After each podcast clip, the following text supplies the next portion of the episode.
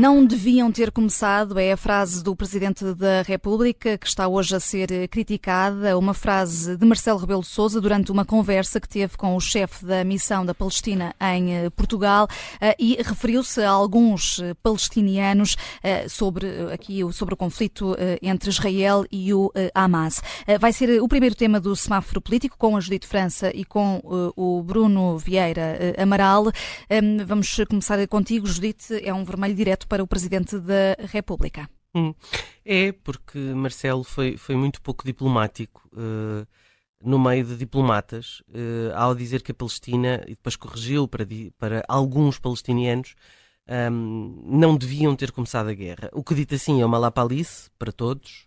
Se o dia 7 de outubro não tivesse acontecido, hoje não estaríamos a ver cenários bombardeados em Gaza mas há, há, um palestiniano que é, que é um representante uh, externo da autoridade palestiniana que tem aquele problema grave uh, com o Hamas. Um, para as pessoas terem ideia, não, eu conheço alguns palestinianos que dizem pior do Hamas do que Maomé diz do Tocinho. Portanto, hum, a questão aqui não é essa. A questão aqui é. Um, de alguma forma dizer que o massacre é uma resposta, ou melhor, que, que, que um massacre, há uma resposta.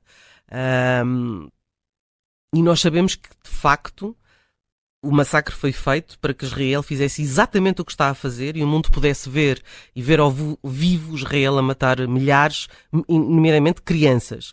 E porquê é que isto aconteceu? De facto, por causa do Hamas. E aí Marcelo Rebelo Sousa tem razão. Agora, quando Marcelo diz que foram alguns palestinianos, um grupo que começou tudo, um, não é muito justo, porque foi o Hamas e não vamos confundir isso com o povo palestiniano. Uh, eles votaram erradamente, enganaram-se, votaram em 2005, pronto, uh, já passou. Uh, hoje em dia não os queriam lá, queriam a representatividade da autoridade palestiniana. Um, depois é que se ali uma troca de palavras com o chefe da missão diplomática da Palestina, que é sempre um bocadinho desconfortável. Um, Faltou-lhe diplomacia para abordar o, o, tema. Queria falar sobre, sobre o tema. Não falava em público. Porque... Não, e, e, e passando, é? naquele pois, contexto como informal. Se fosse uma coisa, não é? é? Se vocês não tivessem feito isso, não estavam a morrer milhares. É uma coisa que não merece outra grávidas, por, por um lado, e por outro lado, uh, temos o, o, representante da Palestina a dizer: Mas a reação, a reação, a reação foi brutal, morreram já 10 mil palestinianos. Uh, e Marcelo diz: Ah, mas não foi Israel que começou. Uh, e depois lá se retirou para dizer: Vamos ver o que, é o que é que acontece.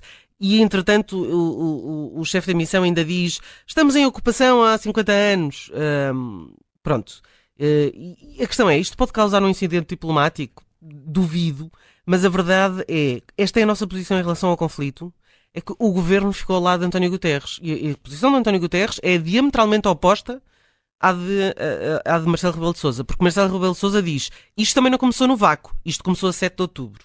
E hum. António Guterres diz isto não começou no vácuo, isto começou na ocupação uh, israelita dos territórios palestinianos. E essa questão do incidente diplomático vai ser interessante também analisarmos no direto ao assunto com o embaixador e antigo ministro dos Negócios Estrangeiros, António Martins eh, da Cruz. Deixa-me só, mas... deixa só terminar, Sim. porque de facto não é nenhuma mentira. Uhum. A questão é que isto transformou-se num, num bate-boca muito pouco diplomático com o representante da Palestina.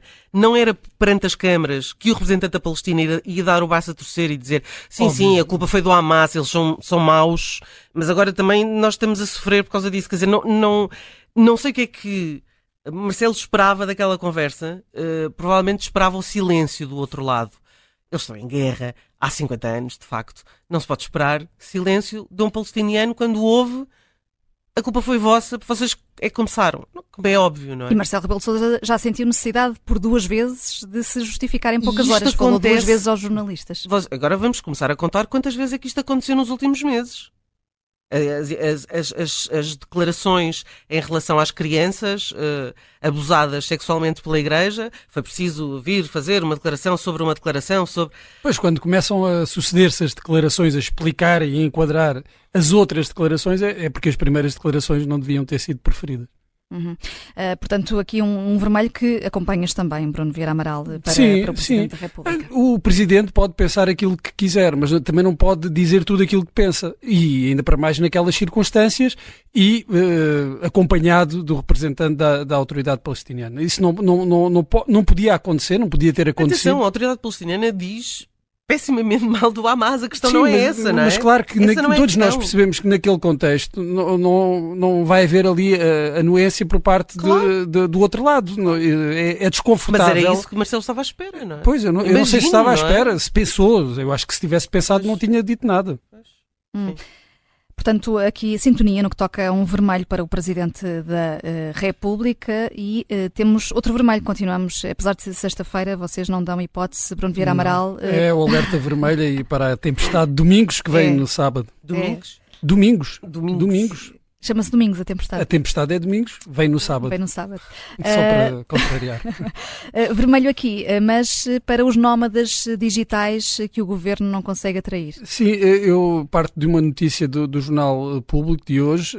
O governo criou incentivos para atrair nómadas digitais ou residentes não habituais que não são só nómadas digitais, mas são também, e, e o que oferece a estes nómadas digitais são vistos de, de estada temporária, uh, vistos de residência uh, a trabalhadores por conta de outrem ou independentes que trabalhem para entidades domiciliadas fora do território uh, nacional.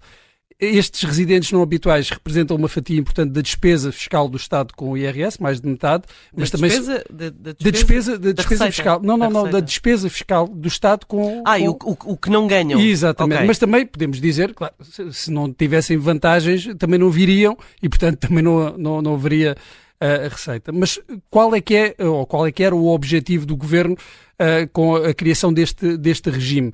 Era de atrair capital humano capaz de estimular a economia nacional e torná-la mais competitiva, isto seguindo orientações da Comissão Europeia, que alertou para o problema da fuga de cérebros. Portanto, a ideia é trazer cérebros de volta e outros que nunca tinham estado cá eu pergunto é como é que isto se consegue se estas pessoas trabalham para empresas estrangeiras.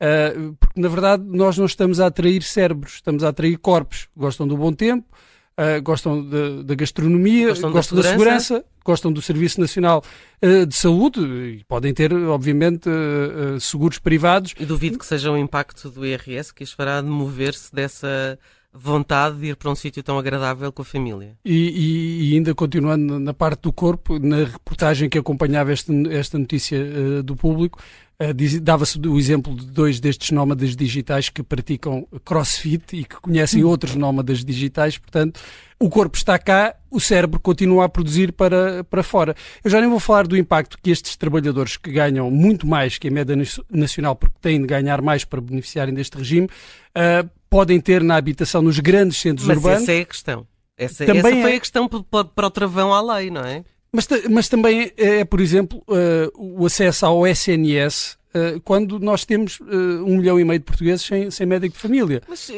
objetivamente, é, é a transformação de autênticos bairros que se transformaram em não em Airbnbs e alojamento local, mas sim mas... nestes residentes que transfiguraram completamente, por exemplo, o Campo de Ourique.